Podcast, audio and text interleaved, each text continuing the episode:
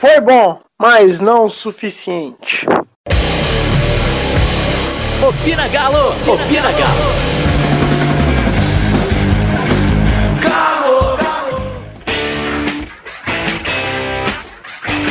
Fala pessoal, tá no ar mais um Opina Galo. Hoje eu, Malu, Karine e Felipe vamos falar um pouco desse segundo jogo da Copa do Brasil, no qual o Atlético venceu, mas não levou a classificação. Pouquinho das expectativas para Atlético e Fortaleza e a gente também pretende homenagear o, o torcedor atleticano que infelizmente faleceu no Horto. Bom, vamos começar pelo jogo principal, né, gente? Falar um pouquinho do clássico. Ô, Felipe, resume o jogo pra gente, cara. O que, que foi esse Atlético 2, Cruzeiro 0? Ah, foi um bom jogo do Atlético, mas não suficiente, né?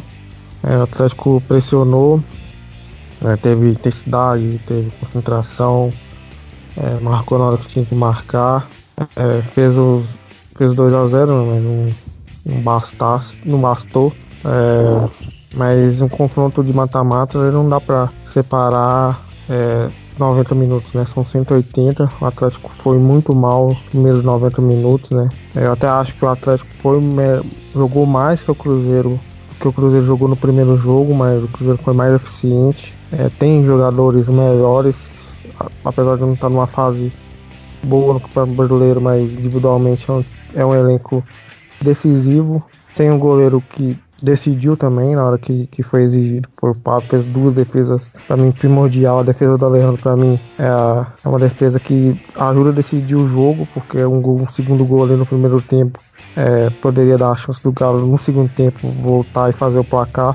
É, o meu Atlético abusou de errar no primeiro jogo, né? Então aí fica difícil. Esse segundo jogo jogou até bem, mas é, mesmo assim ainda falhou no ataque com a, aquele gol perdido do Fábio Santos, aquilo ali não dá para aceitar, é um gol tava na cara do gol, não podia ter perdido um jogador do nível do Fábio Santos, da carreira do Fábio Santos, não, não cabe perder aquele gol. É, mas é isso, foi um, a gente perdeu o jogo no Mineirão e não ontem no Horto, né? Ontem foi, ontem foi os 90 minutos bem, mas em mata-mata 180 minutos, nem só 90 minutos não é o suficiente. É, muito bem. É, Malu, um ponto positivo da partida foi o Jair. A gente vinha comentando ao longo dos podcasts que o Atlético tem essa carência no meio de campo, né? Principalmente no meio de campo defensivo.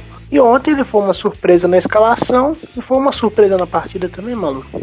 Ué, Diego, eu me arrependi de todas as vezes que eu falei que entre ele e o Zé Wellison tanto faz, porque não tanto faz bosta nenhuma. O Zé Wellison, ele começou bem, eu acho que ele fez uns dois jogos bem, eu falei assim, nossa, esse cara vai dar alguma coisa. E ele tá muito mal, muito mal mesmo. E o, o Jair acabou ganhando a vaga dele e ele tá muito bem. Surpre ele não teve um início muito bom, ele parece meio perdido assim, às vezes ainda, mas ontem ele fez um jogo, talvez tenha sido o melhor jogo de volante no Atlético em 2019. Ele jogou muita bola ontem. E igual volante mesmo, sabe? Não é tipo o Elias que finge que, que joga bola. Ele jogou bastante. Então, desarme e tal, ele foi bastante eficiente no setor dele. Então, assim, tô surpresa com o futebol dele. E tomara que continue assim, né? Daí pra cima, de conquistar a titularidade mesmo, fazer uma sequência de jogos, continuar ajudando a gente. Principalmente porque a gente precisa de um jogador com essas características, já que a gente perdeu o Adilson. E ele deu uma, uma segurança ontem, pelo menos, que me lembrou um pouco a segurança que eu tinha no Adilson. Então vamos ver. Eu tô, tô esperançosa. Assim, como a gente é meio carente, a gente é meio carente de todas as posições, é, a gente vê um, um, dois, três jogos bons de um jogador diferente do que a gente está acostumado e já acha que é que pode ser solução. Então, não, não vou falar assim, ah, 100% de aí. Mas, para mim, ele é titular porque ele tá jogando mais que todo mundo na posição dele. É, Só rapidinho. E o Jair ontem incorporou o espírito de clássico, né? Peitou o Fred, tomou a ca camisa da mão do Pedro Rocha. É, apesar, além do, da boa partida que fez ontem, também incorporou, incorporou o espírito de clássico. Né? Isso que a gente quer ver é, nos jogadores. Não pode ter sangue barato no, contra Exato. o maior rival. Não, tá certíssimo. E assim, era o que a gente tava cobrando, né? No, eu lembro da gente falando no último podcast que faltou isso nos jogadores no primeiro jogo. E o, o Jair, ele, sei lá, era uma reação que a gente nem, nem esperava dele. Eu não esperava isso. A hora que ele puxou a camisa do Pedro Rocha, eu falei assim: puta merda, esse cara vai bater nesse cara agora. E aí eu fiquei até assim, ai meu Jesus Cristo. Mas deu tudo certo, eu gostei muito da postura dele. Eu quero muito que ele continue assim, porque vai fazer bem pra carreira dele e pro Atlético também. É, vocês tocaram num ponto interessante aí que é esse lance da, da confusão no gol invalidado do, do Cruzeiro. Vou começar a falar um pouquinho das polêmicas então. É, o Karine, o lance do gol do Cruzeiro, nitidamente, o Marquinhos Gabriel, se não tiver enganado, fez a cama de gata no Fábio Santos. E o juiz estava de frente pro lance, de frente, não tinha desculpa de nada. Então, assim, é, deixou o jogo seguir, aí acontece aquela palhaçada lá toda. O VAR tá servindo de muleta, você não acha, não? Ele, esse árbitro, ele foi o da confusão. Ou não, não, foi não, foi não. É que eu tinha confundido. Mas teve um jogo, eu não tô lembrando qual, eu sei que fez uma confusão no jogo. Eu acho que não foi com o VAR, não. Mas é porque ele não consegue controlar o jogo. Ele tenta controlar sem dar cartão e ele vai minando as coisas, sabe? Ontem mesmo, na, no segundo tempo, só aquela paralisação do gol, pra olhar lá no VAR, foram cinco minutos e uns, uns quebrados. Ele deu seis de acréscimo, contando o tempo que o Fábio fez cera pra cobrar o tiro de meta. Dava pra cobrar os cinco tiros de meta enquanto ele cobrava um. A cera que os jogadores do Cruzeiro estavam fazendo pra poder sair nas substituições. Isso tudo ele colocou um minuto só. Sem contar que no decorrer do jogo, ele não dava as faltas pro Atlético. Teve algumas faltas assim que você via que foi, e ele não dava. Podia ser no bico da área ou no meio de campo, na lateral, ele não dava. Foi um árbitro assim, fraco, fraco, fraco, fraco. E aquele lance, na hora também eu achei até estranho. Se eu não me engano, o Fábio Santos até deu uma ele levantou, deu uma parada antes de correr, porque eu acho que ele pensou que ele tinha dado a falta, porque foi clara a falta. E ele deixou seguir só para arrumar aquela confusão, né? E tirando essa parte da arbitragem, que foi sim muito ruim, ele não teve um lance capital que ele prejudicou o Atlético. Mas a maneira que ele conduziu o jogo, ele foi minando algumas situações. Mas tirando de lado essa arbitragem, com comentando em cima desse lance que você falou, e o Vitor, hein? E o Vitor, hein? Meu Deus, velho. Sei lá, não sei, não sei se foi você, Diego, que falou que ele tinha escorregado. Parecia que ele tinha escorregado, mas, velho, você imagina, você imagina só se aquele lance fosse validado? O banho de água fria que ia ser pro time todo? Pô, de onde que aqueles é. caras iam tirar força para fazer três, quatro gols? É assim, é, no lance, até depois da partida, né? Eu e o Felipe França, lá no nosso grupo Opina Galo Debate, é ele falando, né, expondo a opinião dele que, que achou que foi uma, uma falha. Eu concordo, só que no que eu entendi do posicionamento dele, para mim, se reparar a perna direita e a perna esquerda dele, da forma como ele movimenta para tentar o encaixe da bola, ele escorrega. Então, assim, não apaga o, podemos dizer assim, um posicionamento errado do lance, o que que é, porque querendo ou não, ele sabe ali como é que é a pequena área e aquela pequena área do Independência é muito desgastada, né? Por conta das chuteiras no gramado, não é muito bem cuidado. Então, assim, teria que ter ali um, uma atenção que ele já está acostumado, porque joga ali todo final de semana. Mas eu acho que, que a, a falha no gol, né, que foi invalidado, foi muito esse escorregão. Então, assim, podemos tirar um pouco, fazer meia culpa ao Vitor, eu acho. Eu não acho, não. A culpa é dele mesmo. É, é, gente, não dá. Você vê o lance, você vê o lance de novo, e você vê o lance pela terceira vez. Quando eu vi o. Eu, eu tava em casa e minha televisão tá um pouquinho, é um pouquinho atrasada, né? Do, do que a rua. E aí, sempre que tocava foguete, eu falava lá, saiu gol. Só que a gente não dá pra saber de quem, né? Porque foguete não tem nome. E aí, nessa hora que o, que o Galo tava atacando, né, a bola, saiu os foguetes. Eu falei assim, nossa, será que foi gol do Galo? E aí o Fábio Santos sofre a falta, os caras correm no contra-ataque. Aí a hora que o Pedro Rocha chutou a bola, a bola sobrou no Pedro Rocha, eu vi o Vitor na bola, eu falei assim, uai pai, não foi gol do Cruzeiro. E aí o Pedro Rosser chuta e o Vitor aceita o chute dele. E aí eu falo assim, ai, puta merda. E aí eu falei assim, pronto, porque eu acho que, pelo menos do que eu consigo lembrar aqui do, dos gols que o Vitor tomou esse ano, uns 90% foram frango. Uns 90%. É muito gol de frango. Ele, claro, fez muita defesa difícil. Teve a Sul-Americana lá que ele defendeu os três pênaltis e tal. Ele fez algumas defesas difíceis, sim. Mas os gols que ele tomou, todos foram frango. Então, tem alguma coisa errada aí, sabe? Será que ele só sabe defender um tipo de, de gol? De, de chute? E outra, é, o pênalti que ele pegou os três, não dava para adiantar, né? Porque goleiro tem que esperar na linha o batedor. Então talvez seja por isso que ele pega pênalti, porque se pudesse adiantar no pênalti, ele tava tomando também esses gols, porque só fica adiantado. No, o Cruzeiro chutou três vezes no gol. Esse gol do que foi anulado, o, uma outra finalização do próprio Pedro Rocha e o, um gol do uma cabeçada do Patrick contra. A cabeçada do Patrick, o Vitor reagiu muito rápido na bola. Ele fez uma defesa muito bem. Uma defesa rápida, assim, é difícil de fazer. Mas na bola do, do Pedro Rocha, acho que foi a primeira finalização do Cruzeiro. A gente vê o lance, você vê o replay do, do lance completo.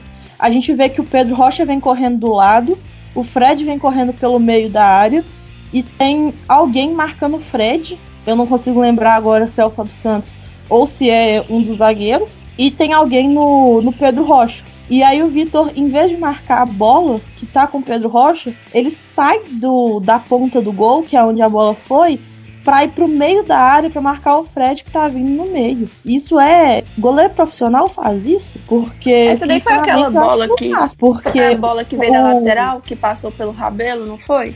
Acho que foi o Robinho que chutou ela. Que pulou, no sentido como se ele fosse cruzar a bola pro Fred só escorar e a bola veio para trás pro Robinho chutar e ele tava pulando e a bola pegou e veio. Ele não pulou, né? Ele fez a menção de pular e a bola veio no canto. Foi essa, eu, não foi? No início do jogo. É, na minha cabeça sempre foi o Pedro Rocha, mas eu posso é estar Robinho. pode ter sido o Robinho. Mas o negócio é que a bola tá vindo totalmente pelo lado direito, pelo lado direito dele, né? Pelo uhum. lado, é, pelo lado direito dele e ele, o corpo dele tá totalmente pro lado esquerdo. É, é esse lance mesmo.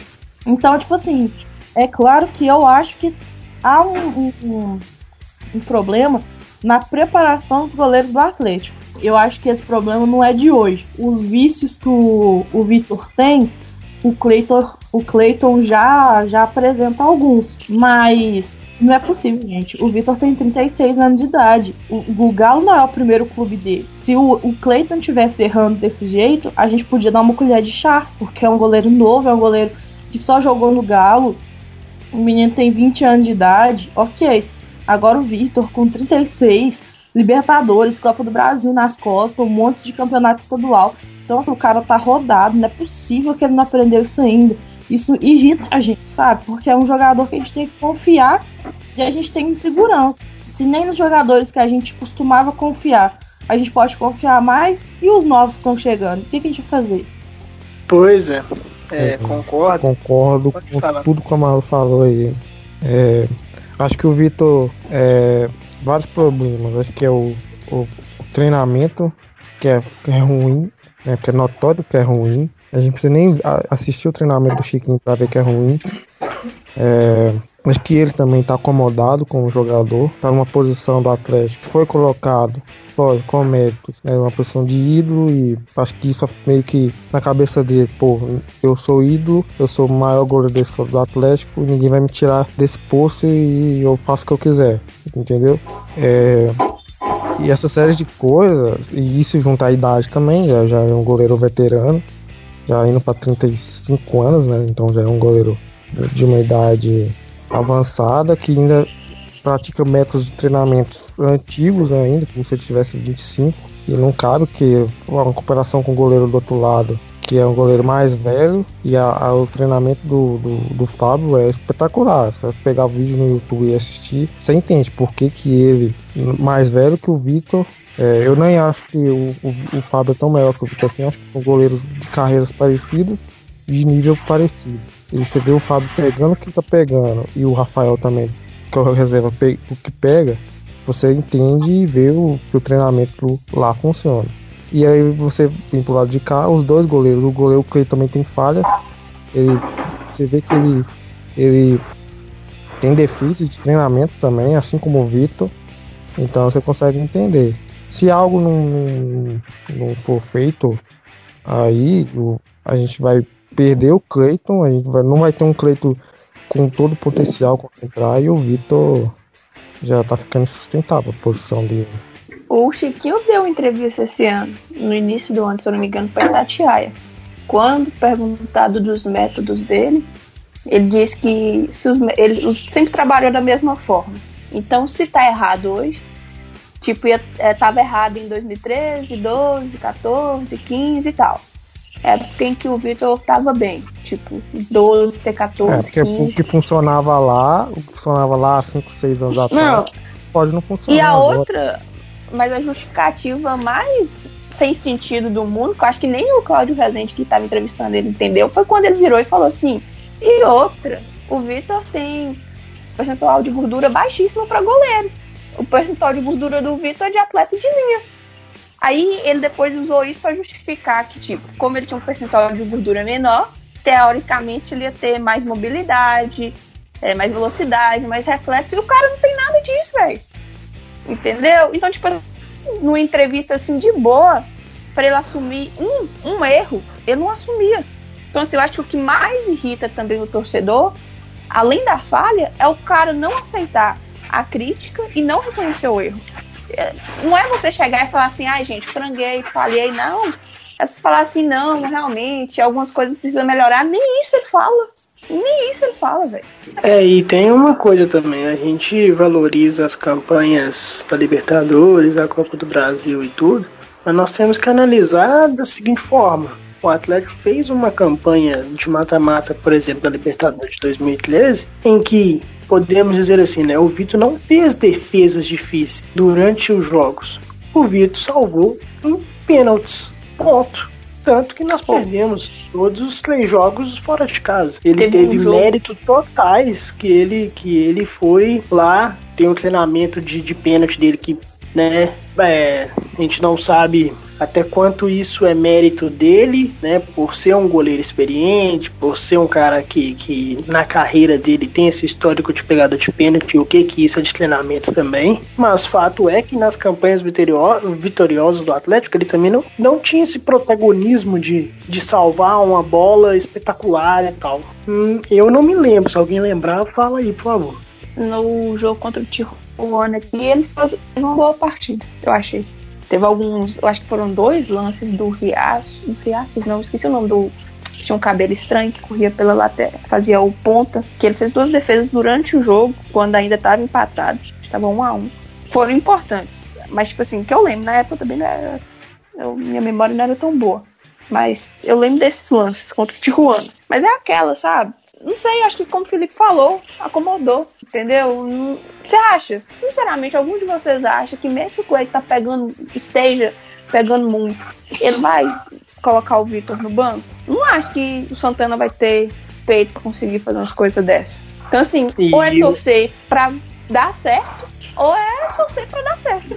Só resta isso. Enquanto o Vitor estiver no Atlético, eu duvido muito que alguém vai chegar e vai colocar ele no banco. Mesmo que ele dê motivos pra isso, eu duvido.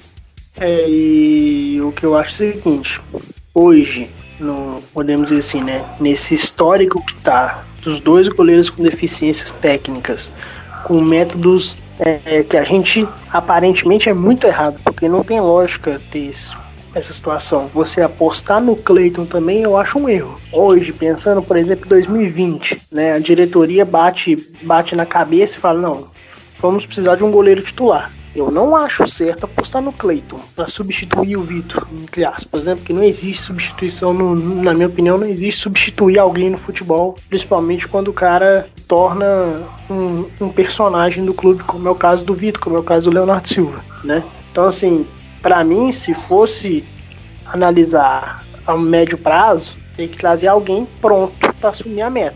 Porque a gente viu aí times como São Paulo que bate, bateu, bateu, bateu cabeça até achar um goleiro mediano que é, uma, que é o Thiago Volpe que tá aí, mas também vira e mexe dá uns sustos. Então assim, se é para trocar, hoje, da forma que tá, é para alguém pronto e tirar o Chiquinho.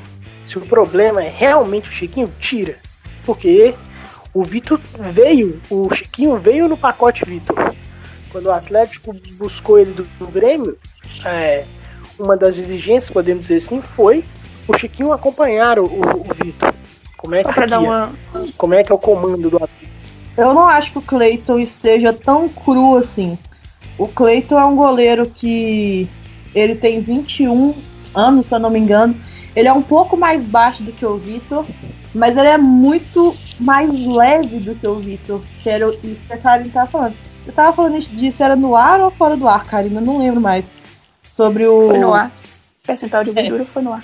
Então, Chiquinho é, da entrevista. O, o, o Clayton é bem mais leve que o Vitor, apesar de ser mais baixo. Então, ele tem um potencial muito grande para ser goleiro do Atlético e fazer a história aqui.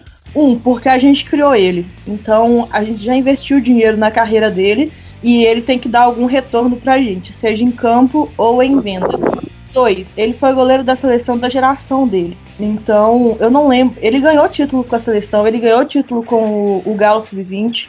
Ele foi o goleiro titular na, na categoria, nas categorias de base do Galo desde que ele chegou aqui. Ele é um bom nome, sim, para substituir o Vitor agora. O que eu não gosto, não sei onde eu falei isso, é, não sei onde eu falei isso, mas eu, eu falei isso com alguém hoje. O que eu não gosto é da diferença das idades que tá tendo no elenco do Galo. O Galo tinha um elenco muito velho, com idade de uma média de 29 anos. Chega o Sete Câmara com uma ideia completamente diferente do Nepomuceno para abaixar a média de idade do Galo.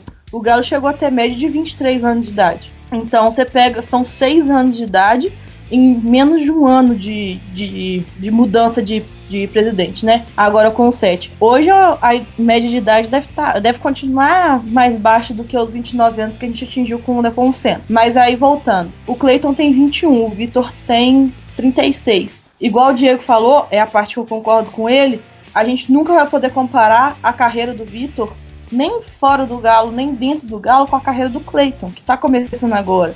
A gente tem que comparar o Vitor com 21 anos e o quê? E aí a gente vê se, tipo assim, se realmente é válida essa comparação, se um vai substituir o outro. O que acontece é que o Galo não tá pensando no futuro, sendo que esse ano tá praticamente tudo perdido. A gente vai investir o resto que a gente tem do que a gente tem para investir do nosso da nossa maior qualidade, dos nossos melhores jogadores, a gente tem que colocar agora tudo na Sul-Americana, que é a única coisa que sobrou pra gente. Aí a gente ganha, é o caminho direto para Libertadores, é uma vaga na Recopa que, por bem ou por mal, é mais dinheiro entrando, além do dinheiro que vai ganhando das fases da. de passar das fases da Sul-Americana, fora que é, é mais um título internacional. Então, eu acho que o Clayton dá conta sim. E, apesar de talvez ele ser muito cobrado na torcida nos primeiros jogos, porque não vai ser fácil substituir o Vitor de jeito nenhum, porque tem o histórico, né? Tem o, a questão do São Vitor, tem o, o milagre do Horto e a mística, tudo que envolve o Vitor é uma questão muito folclórica, assim, pro atleticano. E nenhuma dessas péssimas atuações que ele tá fazendo vai apagar isso. O problema é ele ir tão mal que um dia essa ele se torne o vilão da história, como já poderia ser. Porque se ele não. Se ele tivesse chegado no Galo em 2015, por exemplo, tava todo mundo pedindo a cabeça dele hoje. Eu acho que o Clayton dá conta de substituir ele sim, mas eu não acho que esse processo tem que ser assim. Vitor no banco e Clayton entra para sempre. Não joga dois jogos Clayton, dois jogos Vitor, joga uma semana joga o, o, o Clayton, outra semana joga o Vitor. Vai fazendo essa esse, essa diferença, sabe? Um, um, joga um, joga outro. O dia que jogar com uma zaga mais lenta, talvez joga com o Vitor que tem mais experiência. O dia que jogar com uma zaga mais sólida, com os laterais mais fechadinhos, aí coloca o Clayton para poder dar, dar uma testada em um jogo tem dinâmica, que seja um jogo pegado, mas não seja um jogo tipo Campeonato Mineiro que não tem muita movimentação e, e toca, porque a gente tá precisando agora de pensar para frente não é produtivo botar dinheiro num goleiro agora. Um, porque a gente não tem. Dois, porque não é prioridade. Jogador de defesa, a gente faz. Jogador de ataque, a gente compra. O Betinho sempre fala isso. que volante, lateral, a gente tem que fazer dentro do clube. E já passou da hora do Atlético revelar mais jogador, né? E o Cleiton é uma dessas grandes possibilidades que a gente tem aqui dentro do clube, assim como o Alejandro. Os dois são da mesma geração, o Alejandro é um pouco mais novo. E a gente tem essa oportunidade aí de colocar ele para jogar, além de ter um bom goleiro, ter um ativo para venda, quem sabe também porque o Cleiton tem mercado, já foi goleiro de seleção. Eu acho que o Vitor tava merecendo esse banquinho aí, dava para trabalhar um pouquinho nessa transição e preparador de goleiro, sei lá, manda começar a cortar a grama, lavar as roupas, preparar o vestiário, qualquer coisa menos preparar goleiro, porque não tá dando certo. E é evidente que não tá dando certo. E pior do que saber que não está dando certo e ver que o resultado não está sendo produtivo, é igual a Karine falou. É ir numa rádio, dar uma entrevista falando que ele está fazendo um bom trabalho. Porque não tá. É visível que não tá. O Vitor não está se sentindo confortável. O Clayton comete os mesmos erros que o Vitor. E o.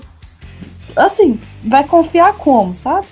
Então eu acho melhor dar uma revisada em quem que vai entrar quem que vai sair na idade, nessa disparidade de idade dos caras. Eu citei o exemplo do, Vitor e do Cleiton, mas a gente tem o Ricardo Oliveira com 39, o Alejandro com 19. É, é meio maluco como que as coisas estão acontecendo na Atlético. É, só pontuar que, que não é que eu acho que o, que o Cleiton está cru para assumir a posição do Atlético. É que como a gente destacou, né, o preparador físico é o mesmo e os vícios que o Vitor tem já, velho, o, Cleito a tendência é ter mais porque ele está preparando o seu começo de carreira com o mesmo preparador. Então, assim, pensando a longo prazo, na minha opinião, seria para imediatamente, por exemplo, em 2020, ó, não dá para contar com o Vitor. Realmente, ó, 36 anos, tá bom, obrigado, assume um cargo no Atlético, vai fazer alguma coisa da vida, vamos trazer um goleiro pronto. Ótimo, trouxe um goleiro pronto, mudou o preparador físico. Ô Cleito, agora aqui, ó, você tem um ano para se preparar de forma correta, os métodos certos, pronto, ó, acabou. Você assume a meta do Atlético agora em diante. Acho que é, é esse o meu ponto, não para não para não queimar etapas também, porque só colocar ele e não mudar essa estrutura não vai mudar nada e vai ser pior, porque o, o, o Vitor tem a bagagem, o Cleito não tem isso, então vai foder a carreira do menino. Você falou do, do Alejandro, Malu, é até bom a gente citar, né, voltando no, no, no, tema que a gente iniciou a conversa sobre as polêmicas, aquela expulsão foi uma palhaçada, né? Não, foi ridículo. O cara apanha e é expulso ainda. Eu achei que quando o, o, o, o árbitro, que foi muito bem comentado pela Karine, porque o árbitro foi péssimo a partida inteira. Ele estava revisando o lance, eu achei que ele estava revisando o cartão do Alejandro, porque foi injustíssimo aquele cartão. Mas todo jogo contra o Cruzeiro tem que arrumar uma expulsão esquisita, né? Foi o, assim no Mineiro com a expulsão do Otero, agora a expulsão do Alejandro. É, é foda. Mas no, o Alejandro não fez nada.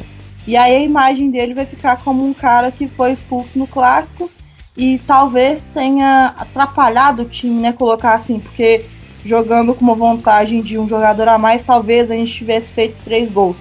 Não acho que ele estava indo mal na partida e foi expulso completamente injustamente. Eu fiquei assim, sério, cara, que você tá expulsando o Alejandro por ter apanhado do cara? Às vezes ele tava achando que o Alejandro tava batendo na mão do David com a cara dele, aí expulsou, falou assim, ah, vai embora. Tipo expulsão e... para compensar. É, porque assim, até essa, até falar um pouquinho do protocolo do VAR, né? Por ter sido uma expulsão por indisciplina, podemos dizer assim, né? Porque é, apesar da gente discordar e achar que foi um erro, né? aliás, nem achar, ter certeza que foi um erro, porque o David bate no Alejandro, o Alejandro fica assim, ué, qual é, cara? Tipo isso, né? É, como é um lance disciplinar, né? O juiz estava vendo a situação e tudo, o VAR não interfere nisso. Né? Apesar do lance ter sido revisado, da falta ter sido marcada por um erro dele, porque se ele é um cara com pulso firme e sabe o que tá fazendo em campo e não deixa nem a jogada seguir no lance do Fábio Santos e nada disso acontece. Mas, né, como foi um lance disciplinar, o VAR não interfere, o juiz tomou a decisão, pronto, acabou. É, ô Felipe, mais alguma coisa pra pontuar do clássico ou podemos tocar a pauta, cara? Não, não é só isso mesmo, falando tudo que tinha que falar, né? É, falar um pouquinho do jogo contra o Fortaleza. Então vamos lá, vamos falar um pouquinho do jogo do Fortaleza. Não sei como é que vai ser a posição do Jair. Acho que o Jair deve ganhar sequência, né? Acredito eu que ele deve jogar contra o Fortaleza também domingo às 4 horas no Independência. Ô Karine, o Santana fez certo em colocar time alternativo? Como é que é? Na entrevista ele falou que. Perguntaram se ele ia colocar o mesmo time de Chapecó. Ele falou que, como agora são duas competições só, intervalo maior entre os jogos, a tendência é ser mesclar. Ver quem o departamento físico lá, o pessoal lá, ia falar que tinha condições e que a tendência era não ser um 100% reserva. Então, tipo assim, considerando que o time alternativo, na verdade, tá jogando melhor que o titular, né? Então, tipo, não é tão má a ideia de deixar eles continuar. Mas como o jogo é em BH mesmo, a viagem quarta-feira é pro Rio, não é um lugar tão, tão, tão longe como era para Chapecó, com logística difícil, não vejo problema de titular, titular eu acho que eu não coloco, não, sabe? Mas eu não vejo problema de mesclar, não. Eu acho que é isso mesmo, velho.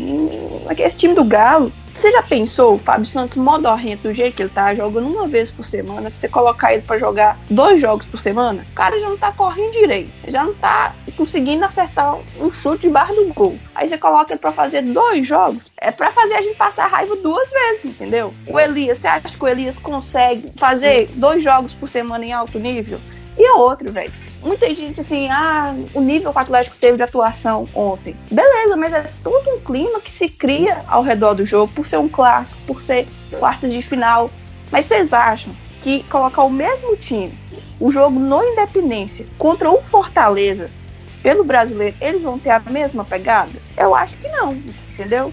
Então, assim, essa, essa jogada do Santana de alternando ali, rodando o elenco, eu, eu vejo como positivo, sinceramente. Eu acho muito positivo. Desde o Mineiro, se você for pegar, talvez os jogos mais bacanas assim do Atlético foram com um time mais alternativo. Então eu acho que não vejo muito problema nisso, não. É, e fora que a postura né, no jogo contra o Cruzeiro era obrigação. Não foi mérito nenhum aquela postura, não foi mérito nenhum ter volume de jogo, porque a palhaçada que eles fizeram na, na quinta-feira no jogo de ida no Mineirão era obrigação, não tem mérito, não tem porra nenhuma. Não fez mais que obrigação. Inclusive o Patrick acertar aquele chute também era obrigação dele, porque a palhaçada que eles fizeram na quinta-feira foi ridículo e não tem, não tem que ficar igual eu vi muitas vezes é, valorizar fracasso não. Ah, a torcida aplaudiu lá, beleza, ótimo. Mas na minha opinião, sinceridade, tinha que ter é, cobrado, xingado alguém, alguma coisa do tipo. Foi legal, foi a torcida gosta disso, mas tem que parar de, de romantizar raça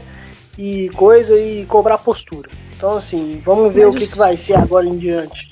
O Santana, na coletiva dele, ele falou isso. Falou que deu uma cutucada, mas você percebe. Ele falou que o time jogou bem ontem, tudo, mas que não pode esquecer que teve o, o primeiro jogo foi determinante para isso, né? Porque eles tinham que chegar ontem e mostrar serviço. Então não jogou só aquele, aquele jogo, ah, queremos jogar assim. Não, ele deixa claro que o primeiro jogo foi determinante. Tanto para o time jogar como jogou ontem, como pelo resultado eles tinham que mostrar, entendeu? E fala que, igual por exemplo, o Atlético dominou o jogo, dominou, mas ele fala que todo mundo sabia que o Cruzeiro ia vir com as linhas baixas, não ia se assim dar espaço para poder ir para cima do Atlético. Então era um jogo que eles já esperavam ter a posse de bola, dominar o jogo e eles tinham que mostrar o que eles não mostravam. Então o próprio treinador sabe que o que aconteceu ontem é muito por conta do primeiro jogo e por estar tá jogando em casa e ter que dar uma satisfação para a torcida. É, o jogo de, o jogo de domingo contra o Fortaleza é completamente diferente. Tem nenhum tipo de comparação, porque a intensidade é outra, o campeonato é outro. É, só pra. A gente tá tão puto com o Atlético que a gente esquece. A gente tá no G4 do Campeonato Brasileiro. É, o Atlético ainda. meio que na contramão de alguns anos, times da parte de baixo da tabela, o Atlético pegou, o Atlético não perdeu pra nenhum, né? Geralmente o Atlético. Na verdade, venceu todo. É, o Atlético, confronto contra os times pequenos ou times da parte de baixo, o Atlético tinha dificuldade, tanto fora de casa, né? O Atlético venceu o Vasco, venceu a Chapecoense, venceu o Ceará, vai me ajudando a lembrar aí. Venceu CSA. o Ceará, venceu o CSA em casa. O Havaí, é, não? O Havaí, é o time da parte de baixo. O Fortaleza tá na parte de baixo, o Atlético não perdeu pontos, né? Isso é importante no Campeonato Brasileiro, porque você tem mais times que brigam é, na parte de baixo, mais times ruins do que times bons, né? Então é importante Atlético somar pontos contra esses, contra esses times. Lógico, é importante também somar contra times que estão acima, que estão brigando contra. brigando pelo título, brigando pelo Libertadores, são os confrontos diretos. Mas os pontos contra os times pequenos e os times que estão mal na tabela é, é importante. O Atlético acho que está numa posição é, é, que é do Atlético, assim, não o quarto lugar, acho que é que esse elenco ainda não, não passa uma confiança que vai ficar no G4 até o final, mas somando esses pontos, sendo mais equilibrado no Campeonato Brasileiro, é, é o que pede. E, e, outra coisa também é o terceiro melhor visitante, né? É, já ajuda, né? É, isso é, é gente, vamos tocar o barco. É, outra, outra situação, não tem mais nada para falar do Fortaleza, não, né? É só esperar mesmo o que vai acontecer. É. Ô, Malu, só pra gente ir encerrando o programa aqui, que ficou um pouquinho longo, falar sobre as lideranças do Atlético, né? A gente fala muito de Vitor, Leonardo Silva, Elias, Luan, etc. Bom, a postura tem que mudar, né? Então, assim, o que, que a gente pode esperar agora que a gente só tem Sul-Americana e brasileiro pela frente? Uai, esperar ganhar Sul-Americana, né? Que, pelo menos para mim, é a competição que eu sempre quis desde o início. Por ter mais benefícios, assim, extras, né? A, Copa do Brasil é porque é bilionária, mas eu acho que tem, tinha times muito mais poderosos que o Atlético disputando. Inclusive, os times que eu achei que iam ganhar já estão eliminados. Parabéns para mim. Mas, ok, a gente passa para a próxima. A Sul-Americana é um caminho muito mais simples. Os times são muito mais modestos, bem do nível do Galo mesmo. Os orçamentos são parecidos. É, os elencos têm que ser mais criativos. Então, o Galo tem como disputar frente a frente. O Botafogo é, vai ser um dos adversários mais complicados porque é um time brasileiro, é um time que sabe jogar contra o Atlético. É, ô Karine, mais alguma coisa para acrescentar pra gente encerrar o programa? Não, pode encerrar. Felipe. É isso, falamos tudo que tinha que falar, né? É, é. Agora é Campeonato Brasileiro é, em busca de ficar ali no G4, né? Exatamente. É, gente, nossas redes sociais é Opina Galo underline no Twitter. Estamos no, no YouTube no, com o canal Opina Galo. Nosso glorioso Breno está atualizando. Já está lá quase, se eu não tiver enganado, está quase todos os episódios estão lá. Estamos no Castbox, né, como Opina Galo, e também no Spotify Opina Galo Podcast. É, vamos encerrar esse programa de uma forma diferente do habitual além da, da desclassificação na quarta-feira, nós tivemos uma notícia horrorosa, triste, lamentável, qualquer termo que você usar será pequeno em relativo à situação, né? Que é, infelizmente, o falecimento do torcedor atleticano Luciano Oliveira Palhares, de 34 anos, que estava no Horto, sofreu uma parada cardíaca no estádio. Ele estava com seu filho de 5 anos, pelas informações que, que soltaram na mídia. E a gente, em forma de respeito, em forma de, de tentar prestar uma homenagem, nós vamos encerrar esse programa hoje com um minuto de silêncio em homenagem ao torcedor e que esse essa criança de 5 anos é, que saibam trabalhar a cabeça dela, que saibam sabe, é, ensinar ela tudo que o tudo que o pai sentia pelo Atlético, tudo que o futebol pode trazer de alegria, não só tristeza. Então fica aqui a nossa singela homenagem ao Luciano Oliveira Palhares.